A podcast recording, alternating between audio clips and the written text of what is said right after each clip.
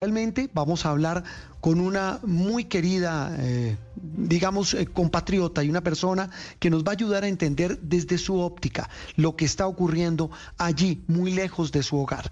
Ella es Odette Gidi. Odette, muy buenos días y feliz domingo. Gracias por acompañarnos. Hola, Juan Roberto. Muchas gracias a ti. Saludo a todo el equipo y a la audiencia. Y gracias por, por abrir este espacio que, como dices tú, si bien son muchas las miradas y muchas las orillas, esta es una de ellas que vale la pena también ser escuchada. sin ninguna duda. Eh, Odette, eh, cuénteles un poco a los oyentes de Sala de Prensa Blue, ¿quién es usted? Eh, yo soy nacida en Barranquilla, soy de Palestina de tercera generación. En Barranquilla hay una diáspora palestina muy grande. Eh, mis padres, eh, toda mi familia materna y paterna, todos son de Belén. Y algunos llegaron al país antes de la creación del Estado de Israel, otros llegaron después. Por supuesto, mis bisabuelos, ¿no? Mis padres nacieron acá. Mm. Eh, ¿Quiénes de su familia están en este momento en Gaza? ¿Con quiénes ha podido hablar? ¿Cuál ha sido el último contacto que ha tenido Odette con su familia allí en Gaza? Bueno, eh, la mayoría de los palestinos que hay en Colombia venimos de lo que se llama Cisjordania, ¿no? Este pedacito de tierra que, que nos queda junto con la franja de Gaza para reclamar como, como nuestro país, ¿no? Eh, entonces yo no tengo familia en Gaza, tengo muchos, muchos conocidos, eh, tanto dentro como fuera, personas que están afuera. Eh, he hablado con ellos y pues, tengo el caso de una amiga que trabaja en la UNESCO y que perdió a ocho miembros de su familia, entre ellos bebés. La última vez que hablé con ella, ella puso en Instagram eh, que por favor rezáramos porque estaban atrapados debajo de los escombros y obviamente lo próximo que se supo fue que pues, no, no habían sido rescatados con vida. Eh, entonces, muchos de nosotros palestinos en Colombia, que llevamos muchos años acá, que orgullosamente somos colombo-palestinos, no tenemos eh, familiares en Gaza. Me, atrevería a decir que, nadie realmente aquí en Colombia tiene familiares en Gaza directos, porque esta migración provino de otra zona de Palestina, ¿no? Mm. Eh, nuestro nuestro pueblo está muy fragmentado, pero al final nosotros somos uno, tanto dentro de Palestina como en la diáspora. Eh, las personas que están en Cisjordania, los palestinos en Cisjordania y los palestinos dentro de Israel, que es donde tengo yo familia, eh, están muy asustados porque las represalias no se conocen, están todos en sus casas, no se atreven a salir, eh, hay muchísima violencia por parte de los colonos y esta violencia por parte de los colonos israelíes que viven en asentamientos dentro de territorios o entre ciudades palestinas ha estado en auge en los últimos meses y los últimos años, no solamente contra palestinos, sino también, por ejemplo, contra peregrinos cristianos. Vimos hace unos días antes que iniciara esto. La semana pasada, como un grupo de colonos le escupía a un grupo de turistas cristianos y pues luego sale un ministro israelí a decir que eh, a una personalidad israelí, no, no, recuerdo ahora bien si es un ministro o no, pero sale a decir que es una costumbre antigua de los judíos escupirle a los cristianos y que estaba bien. Entonces, hay muchas violencias que han estado pasando durante todo este año. Hmm. Eh, esto que pasó el 7 era una cuestión de cuándo iba a pasar, no de si iba a pasar o no. Ah, eso, eso sí es clave, es decir, eh, ustedes ya eh, eh, temían, y, digo, quienes conocen, quienes tienen familia, quienes tienen amigos, quienes tienen ancestros allí en esta región, ustedes ya temían que esto iba a pasar, lo que está ocurriendo y que lleva ya varios días allí en esta zona de, de Gaza? sí, antes de responder la pregunta, eh, me, toca en varias, me ha tocado en varias entrevistas decirlo, porque a veces las personas eh, no sé qué está pasando y, lo voy a decir nuevamente. La violencia de cualquier lado no es justificada. Yo estoy hablando como una persona independiente, sin ninguna afiliación ni política ni religiosa. Estoy hablando como un ciudadano del mundo. Ahora ya que dejo esa aclaración en la mesa, eh, porque es que nos ha tocado hasta decirlo, porque se nos ha deshumanizado tanto que hay quienes inclusive piensan que nosotros queremos violencia y es todo lo contrario. Pero volviendo a la pregunta, era una cuestión de cuándo, no de si iba a pasar o no, porque es que la situación en la franja de Gaza era completamente insostenible y habíamos estado haciendo caso omiso a los llamados de varias agencias humanitarias diciendo que la situación era insostenible antes de esta nueva invasión. Por insostenible te digo que no había buen acceso a luz, a gas, a agua, eh, había escasez de alimentos, de medicinas. ¿Y por qué? La pregunta es ¿por qué?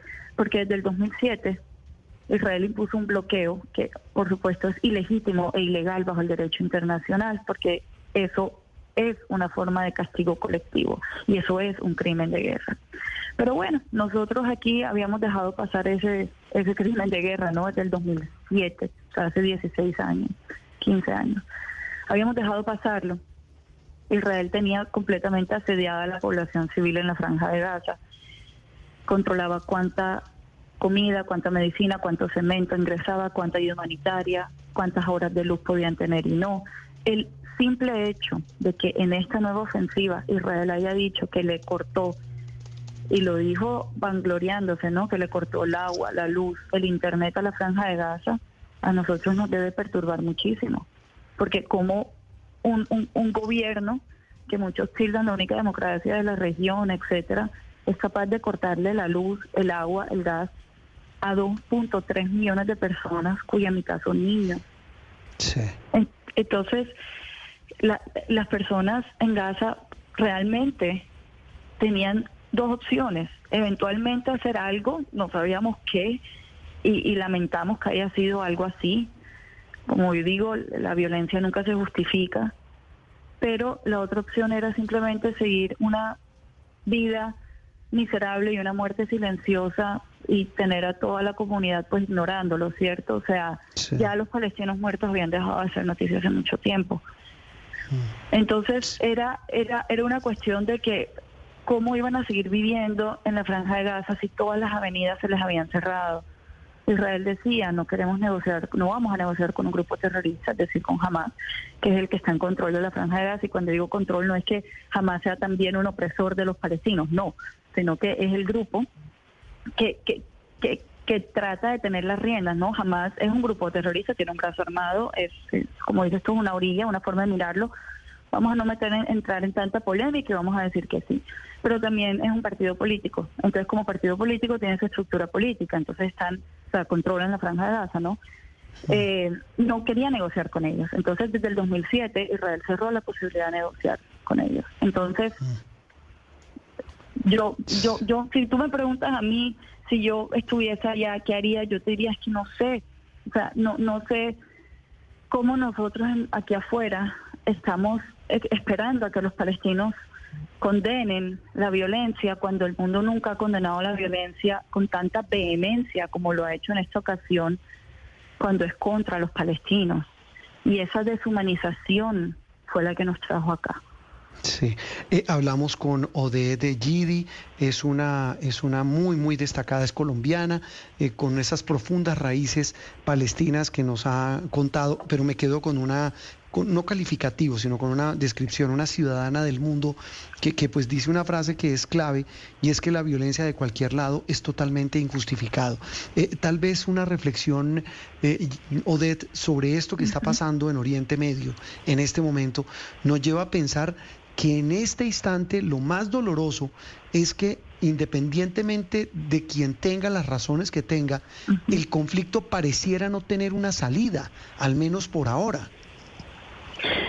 Sí, eh, lo más doloroso, como yo lo estoy viendo hoy, y yo, yo he estado pues muy, muy pendiente de las últimas cinco agresiones israelíes en Gaza. En el 2008 fue la primera, más o menos cada dos, tres años Israel entraba a Gaza, masacraba a otros 2.000 palestinos, otros muchísimos periodistas, personas en condición de discapacidad, mujeres, niños, usaba fósforo blanco. Es decir, esta no es la primera agresión de este tipo en los últimos 16 años.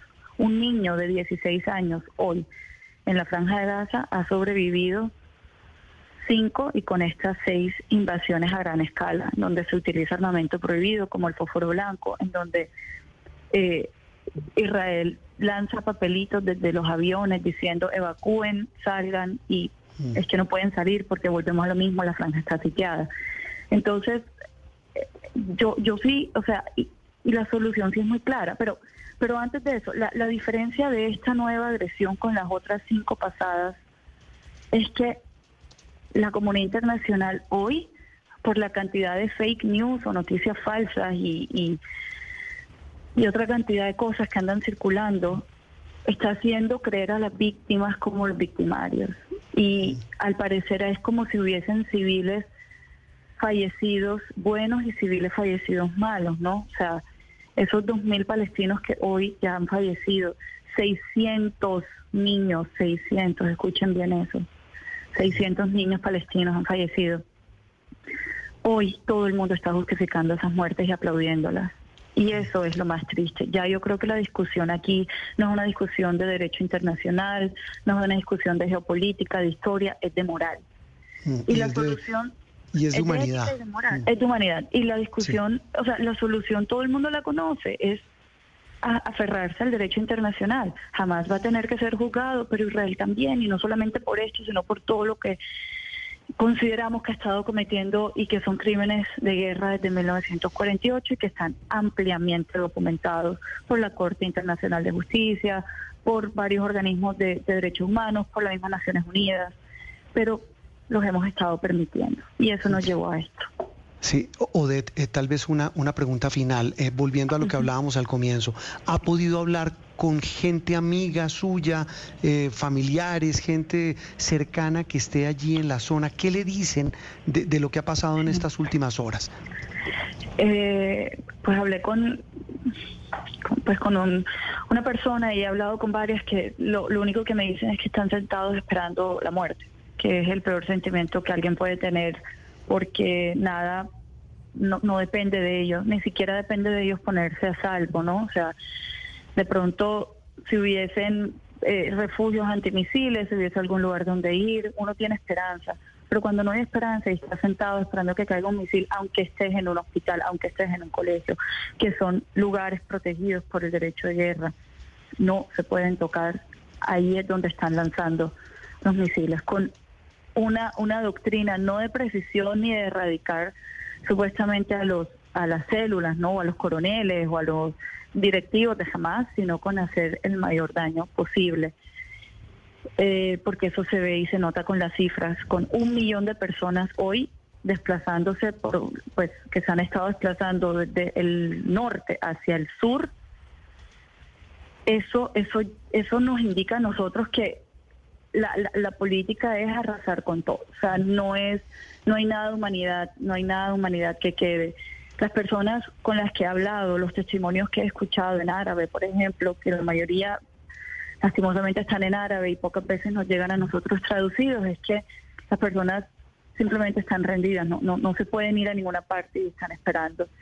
Y moverse como se han estado moviendo, de norte a sur para ellos es una vez más ser desplazados, ¿no? Porque el 70% de la población en Gaza son refugiados cuyas casas y pueblos hoy son lo que conocemos Israel, ¿no? O sea, están dentro de Israel ocupados por colonos. Entonces, un segundo desplazamiento en sus vidas ya las personas no tienen esperanza. No no la tienen, se ha perdido. Pues, pues mire, Odette, eh, desde aquí, desde este rincón, desde esta tribuna, como lo hemos hecho en Noticias Caracol, eh, pues repito, respetando todas las miradas, como usted dice, siendo ciudadanos del mundo, pues lo único que apelamos, a lo único que apelamos es que, de por Dios, a que se pare esta, esta situación tan espantosa que se está viviendo allí en Gaza. Le mandamos un gran abrazo y, y volveremos a hablar pronto, Odette. Gracias, así será. Muchísimas gracias. Muchas gracias. Oda Gidi, vocera eh, de esta comunidad palestina muy grande y muy arraigada que hay en nuestro país, con muchas frases. La violencia de cualquier lado es injustificada. He hablado con mis amigos y familiares en Gaza y están sentados esperando la muerte.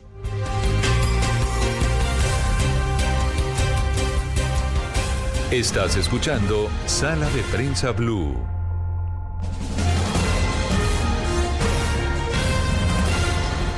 Las miradas, las muchas miradas de este conflicto entre Israel y Gaza, entre Israel y el grupo extremista en Hamas. Eh, ahora la mirada israelí. Escuchábamos hace instantes la mirada de los palestinos, de una vocera de su comunidad en Colombia, quien nos narra lo que están viviendo sus compatriotas, amigos y familiares allí en Gaza. Ahora, también en Israel, la mirada del gobierno de ese país, de gente que tiene que ver con ese país. Sergio Green es el director académico del Instituto Nacional de Gistadrut. Eh, con él está Andreina. Andreina. ¿Cree que hay algún otro actor detrás de este ataque? Bueno, eh, digamos que, eh, que en una palabra, la realidad es que sí. sí. Es decir, no solamente otros actores, sino